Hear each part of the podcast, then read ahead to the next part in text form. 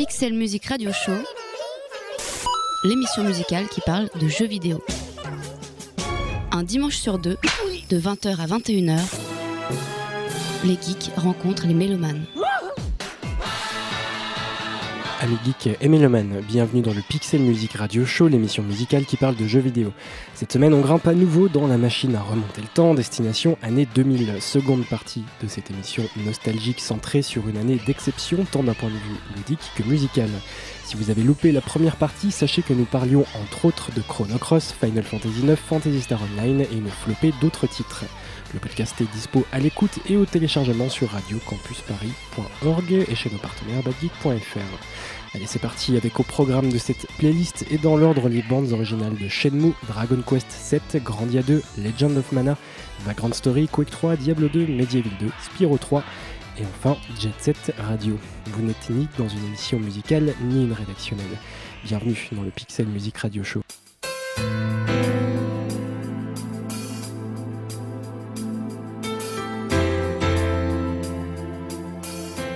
Aujourd'hui, en 2014, les rumeurs quant à la création d'un Shenmue 3 n'ont jamais été aussi bourdonnantes. Et si la twittosphère s'affole à la moindre bribe d'information, c'est parce que la saga Shenmue a connu un destin hors du commun. En 2000, Sega sortait Shenmue donc, mais ce qui aurait dû être une célébration va finalement se transformer en véritable catastrophe. Shenmue est le fruit d'un projet titanesque qui a donné naissance à l'un des jeux vidéo les plus influents jamais sortis. Un monde ouvert qui fourmille de détails, un scénario prenant, une galerie de personnages très travaillés et un mélange de plusieurs genres de jeux vont faire de Shenmue un précurseur. Situant son intrigue dans le Japon rural et provincial des années 80, Shenmue a comme point de départ le meurtre de Hazuki-san, un maître en arts martiaux qui cache un lourd secret. C'est son fils Ryo Hazuki que le joueur est amené à guider durant une quête dont le but est de retrouver l'assassin de son père. Une quête qui allie l'aventure puisque Ryo peut parler à tous les personnages croisés dans le jeu, l'action car Shenmue hérite de Virtua Fighter son système de combat, et pour terminer des tonnes d'à côté totalement dispensables qui donnent à Shenmue ce côté simulateur du quotidien. À la salle d'arcade, faire ses courses, s'occuper d'un chat, s'entraîner au combat ou juste entrer dans les boutiques et parler aux gens dans la rue sont autant d'activités aussi inutiles qu'indispensables. Inutiles car elles ne font pas avancer l'intrigue, indispensables car elles dotent l'univers de Shenmue d'une crédibilité et d'une profondeur qui n'avaient jamais été atteintes auparavant. Ce souci maniaque du détail se retrouvera plus tard dans les GTA en 3D, mais Shenmue n'a pas inspiré que les jeux en monde ouvert. Il lègue à toute une génération de game designers une idée simple mais fondatrice. Ce sont les détails et les choses inutiles qui aident à construire un univers touchant, crédible, au sein duquel le joueur va pouvoir s'attacher au personnage. L'histoire de Shenmue est découpée en plusieurs chapitres et c'est deux ans plus tard que Shenmue 2 sort dans l'indifférence générale. Sega avait déjà décidé d'arrêter la production de consoles et Shenmue a sévèrement aggravé la situation financière de la firme au hérisson bleu. Presque 15 ans plus tard, Shenmue 3 n'est toujours pas sorti et l'histoire reste inachevée.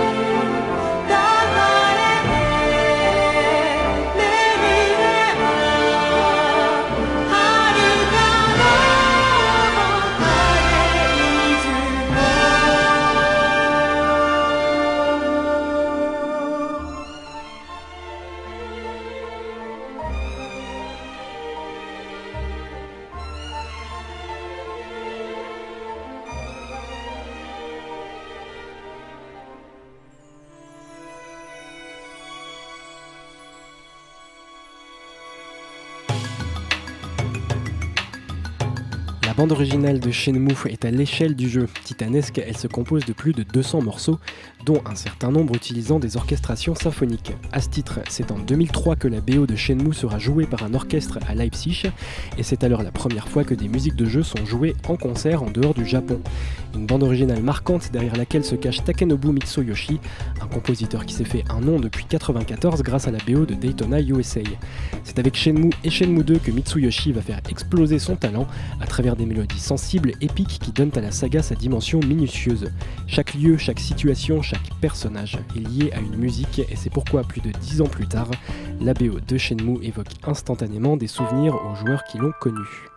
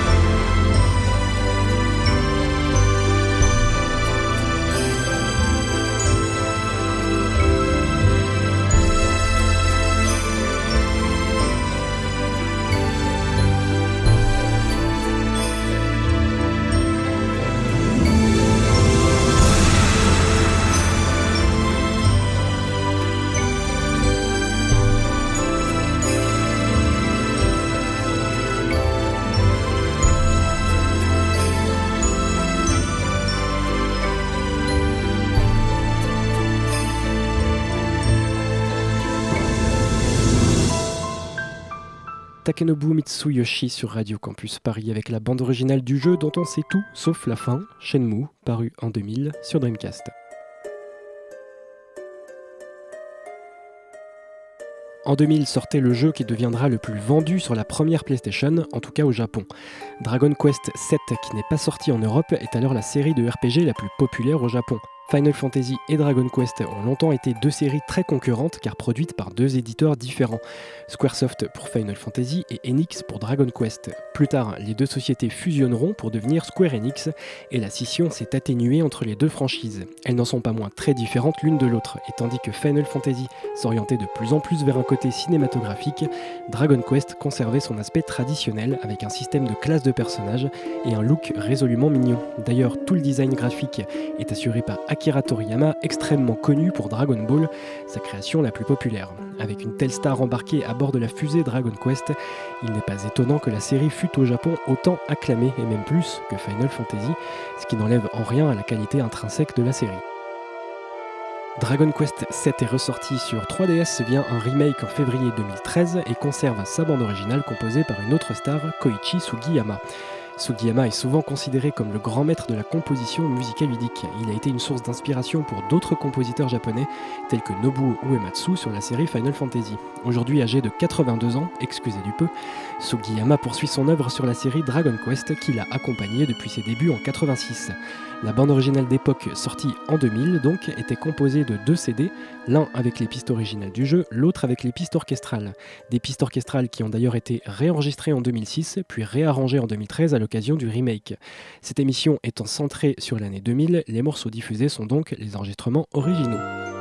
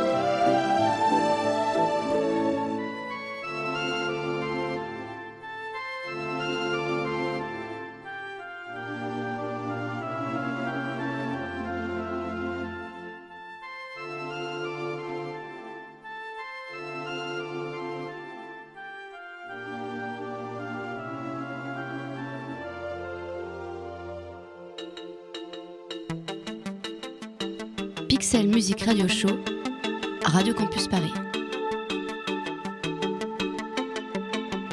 On reste avec l'éditeur Enix et un autre grand RPG japonais de l'année 2000. Ça se passe sur Dreamcast et c'est Grandia 2 qui viendra soutenir la console de Sega des Final Fantasy. Avec Skies of Arcadia sorti la même année, la Dreamcast pouvait en cette année 2000 sortir la tête haute face à Final Fantasy 9 paru sur PlayStation.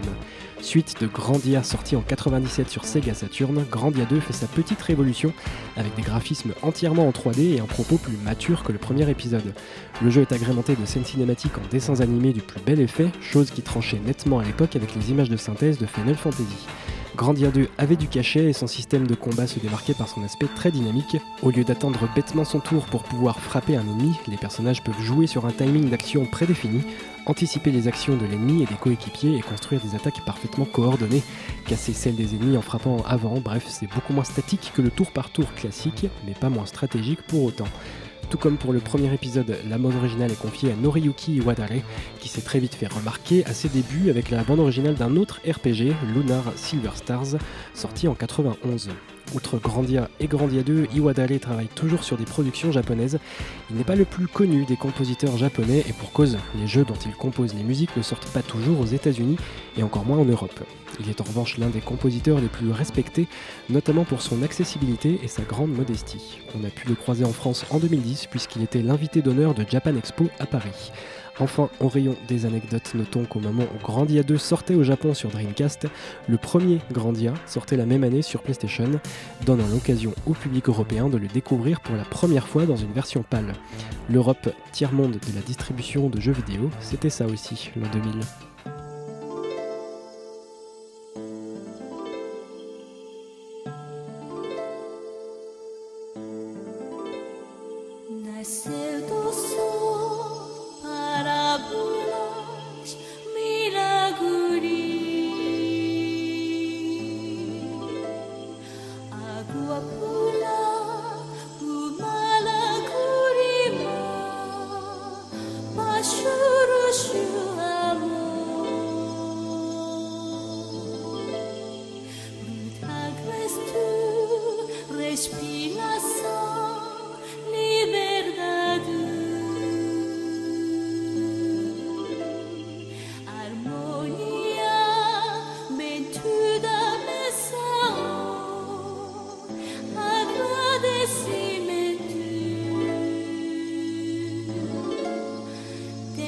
Krishna.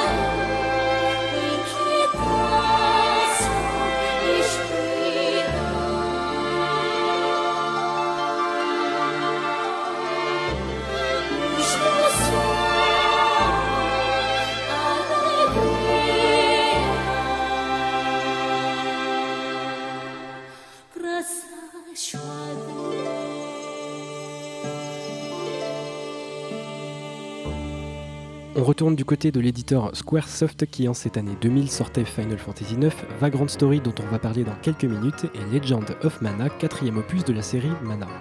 L'intrigue de ce RPG nippon se situe dans le monde imaginaire de Fadiel, qui porte encore les séquelles d'une guerre vieille de 900 ans. Une guerre qui a détruit l'arbre Mana, garant de l'équilibre de l'énergie magique et vitale du monde. Les héros de Legend of Mana vont tenter de retrouver les artefacts qui contiennent le mana et peuvent aider à reconstruire le monde tel qu'il était auparavant.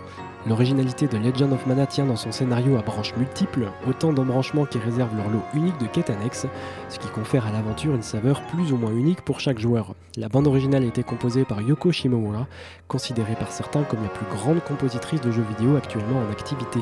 On commence en guise d'introduction par le thème principal du jeu, Song of Mana, chanté par la suédoise Annika Ljungberg.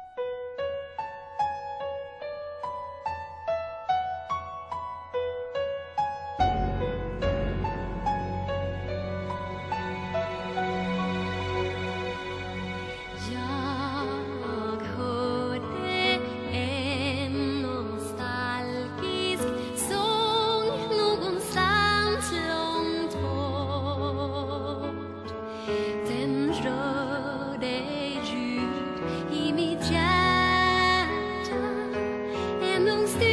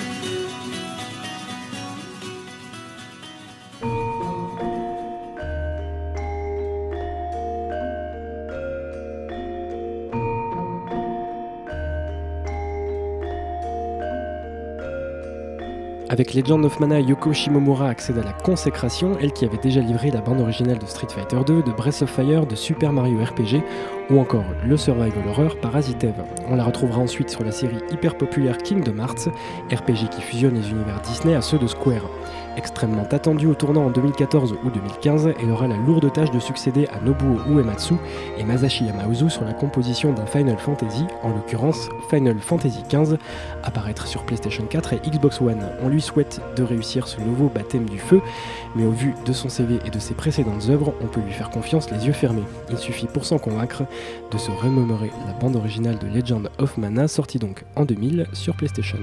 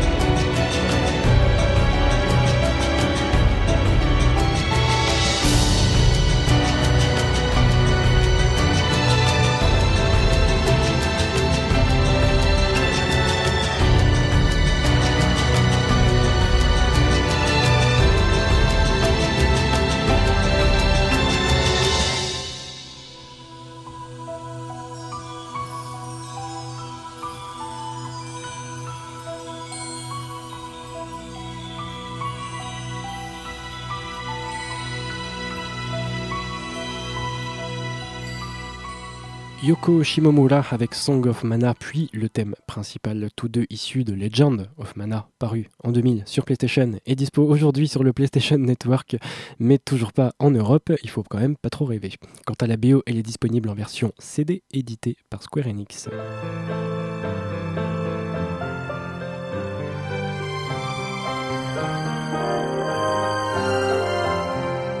Un compositeur qui a fait l'actualité récemment en France, Hitoshi Sakimoto, en concert à Paris en 2013, invité par Wayo Records.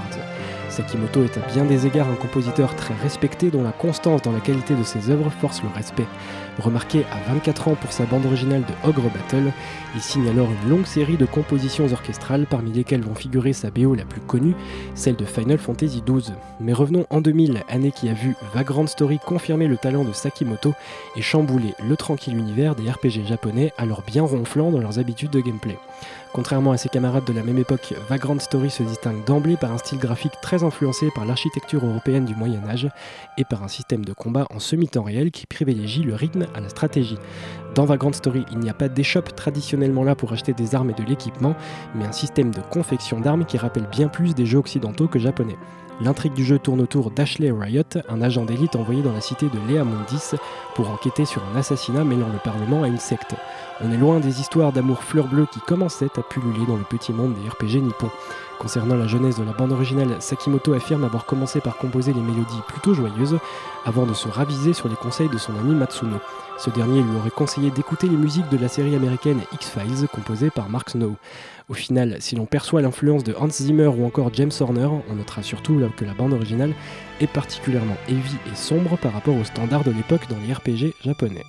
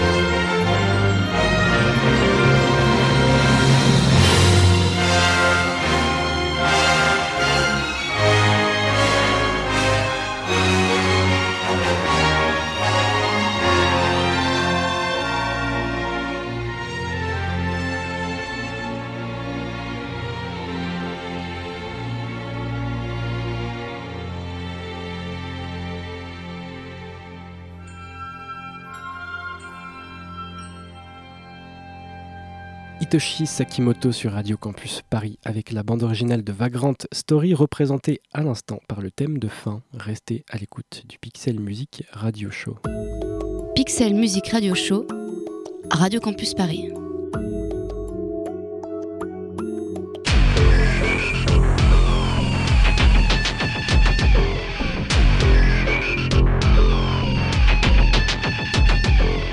Quitte l'univers des RPG japonais pour aller se charcuter du côté d'un FPS américain devenu culte et probablement l'un des plus connus avec Counter-Strike. Fin 99, le très attendu Quake 3 débarque sur PC, puis il est complété d'une extension en 2000, tout en étant porté sur console, en l'occurrence la Dreamcast de Sega. Claque monumentale à sa sortie, Quake 3 abandonne toute velléité de bricoler un pauvre scénario moisi et se concentre exclusivement sur les joutes en multijoueur. Nerveux, intuitif, accessible, jouissif, Quake 3 devient instantanément culte et booste considérablement le domaine de l'e-sport avec des équipes professionnelles et des joueurs solo qui font le show pendant les tournois. Quake 3 a cette grande force d'être aussi facile à prendre en main que très exigeant arrivé à un certain niveau. Certaines techniques bien connues des vieux routards comme le Rocket Jump ont fait les belles heures de la toile et des vidéos LOL bien avant l'existence de YouTube. À la surprise générale, le portage du jeu sur Dreamcast est une prouesse technique. Quake 3 était à l'époque une vraie démo technique et l'on pensait que seuls les gros PC pouvaient le faire tourner. Que nenni, avec quelques concessions bien senties, la version Dreamcast est fluide, nerveuse, et surtout, elle permet à 4 joueurs de s'affronter en ligne. Quake 3 devient ainsi le premier FPS jouable online sur console. La bande originale se fait l'écho du parti pris graphique du jeu, entre éléments futuristes et architecture gothique. Les musiques ont été composées par deux entités, Sonic Mayhem et Frontline Assembly. Sonic Mayhem est un studio allemand entièrement dédié à la création de musique de jeux vidéo, et ils ont récemment apporté de petites contributions aux bandes originales de Borderlands, Mass Effect 3 et bien avant ça à Quake 2 ou encore Splinter Cell Double Agent. Quant à Frontline Assembly, un groupe d'indus canadien, tout comme il vaut mieux laisser parler la poudre dans le jeu, laissons parler la musique plutôt que de blablater pendant mille ans. Nostalgie quand tu nous tiens.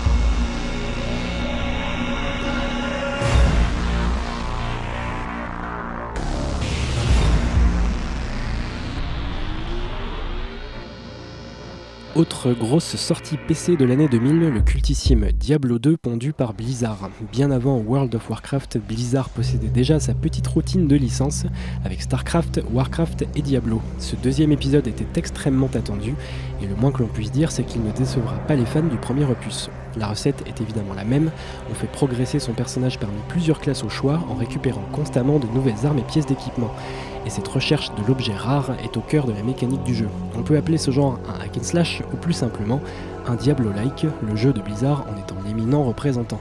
Le scénario plutôt plaisant poursuit la construction d'une mythologie propre à Blizzard, avec ses créatures de l'enfer, ses seigneurs des ténèbres et ses héros stéréotypés Heroic Fantasy.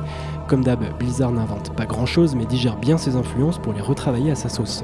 Les musiques tout aussi sombres que l'univers du jeu font la part belle aux atmosphères pesantes et parfois glauques, tout en n'oubliant pas de dispatcher ici et là quelques mélodies du plus bel effet. Composée par Matt Wellman, cette BO transpire la générosité et la minutie. Trois ans de composition nécessaires à Wellman pour un processus assez similaire à celui utilisé par Trent Reznor pour Nine Inch Nails. Un morceau typique mélange des samples d'instruments enregistrés en live pour le jeu, des bruitages tirés de banques de sons et des éléments électroniques, ce qui rend l'ensemble plutôt riche mais difficile à recréer en concert dans le cas de Diablo 2.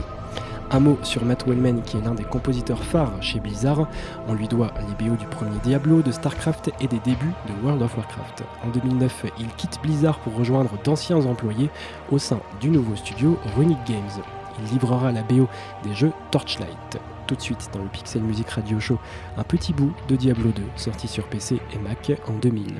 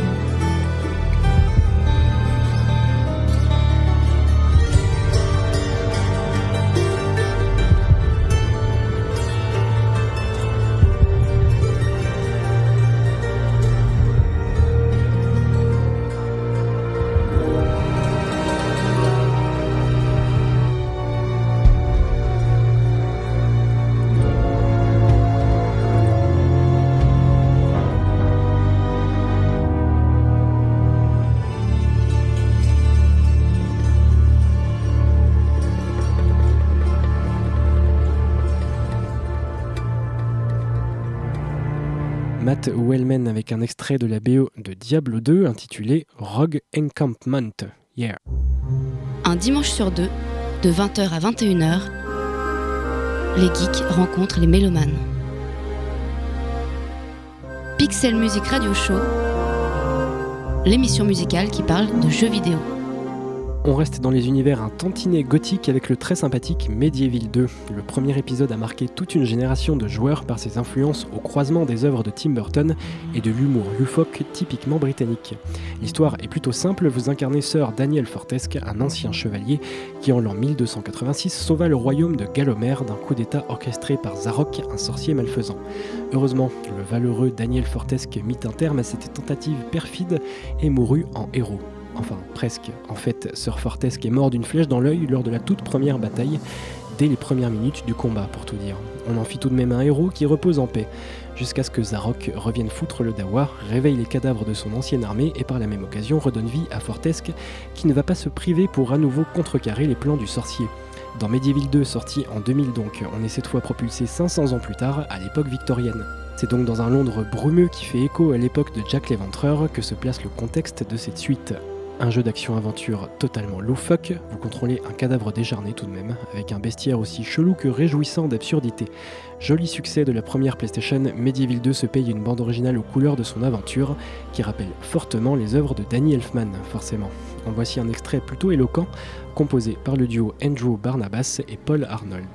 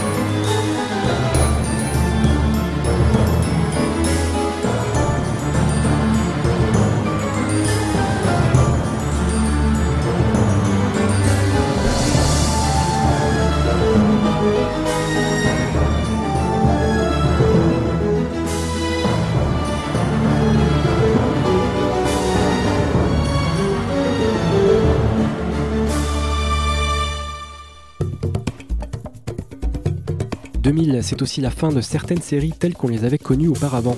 Naughty Dog abandonne la licence Crash Bandicoot et Insomniac Games livre son dernier jeu Spyro. La licence est ensuite refourguée à différents studios avec un résultat plus ou moins heureux, mais ça c'est une autre histoire. Revenons à nos moutons avec Spyro 3 Year of the Dragon qui reprend ce qui a fait le succès de la série, donc un cartoon et pastel dont les couleurs ont souvent divisé le public mais qui donne au jeu une patte bien identifiable. Un environnement tout en 3D, une ambiance légère et une mobilité bien calibrée ont donné à la PlayStation l'un de ses meilleurs jeux de plateforme en 3D. Ce troisième opus enrichit la formule avec des mini-jeux plus nombreux et la possibilité d'incarner d'autres personnages que Spyro, avec les différences de capacité que cela induit. À la composition, on retrouve Stuart Copeland, qui avait déjà officié sur les deux premiers opus mettant en scène le petit dragon violet. L'ancien batteur de police livre une BO un poil moins marquante que celle du premier Spyro, et on retombe dans quelques impressions de déjà entendues. Cela dit, prise à part, cette BO respire toujours autant la bonne humeur, la fraîcheur, avec des sonorités gourmandes et croquantes.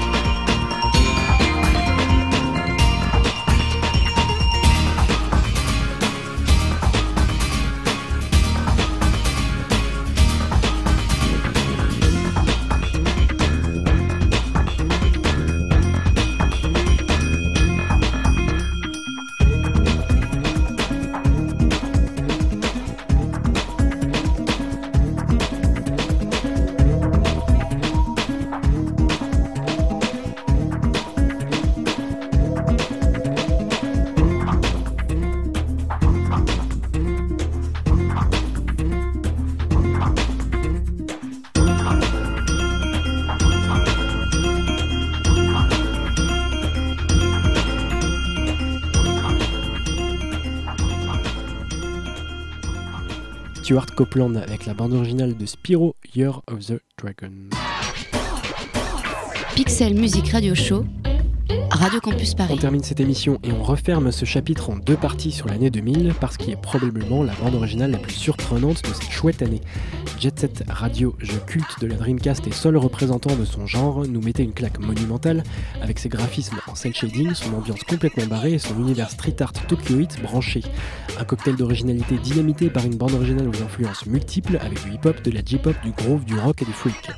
Plusieurs compositeurs ont mis la main à la pâte sur cette BO foncièrement multiculturelle, mais la star de ce melting pot est sans doute Hideki Naganuma, qui livre près de la moitié des musiques du jeu. Son style résume à lui seul l'aspect universel et métissé de Jet Set Radio, avec des influences qui vont du jazz au J-rock en passant par la house et le funk. Pour tout savoir de Jet Set Radio et ses musiques, on vous renvoie à notre épisode spécial consacré entièrement au jeu est dispo en podcast sur radiocampusparis.org et papi.fr. Quant à nous, on se retrouve le dimanche 2 mars pour un nouvel épisode spécial sur Radio Campus Paris. D'ici là, jouez bien.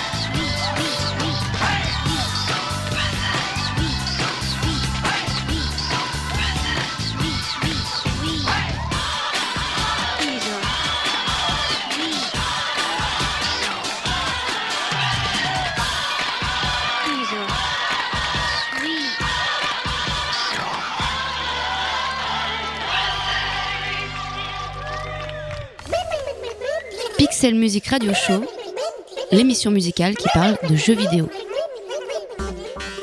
Avec le soutien de Bandic, agrégateur de passion.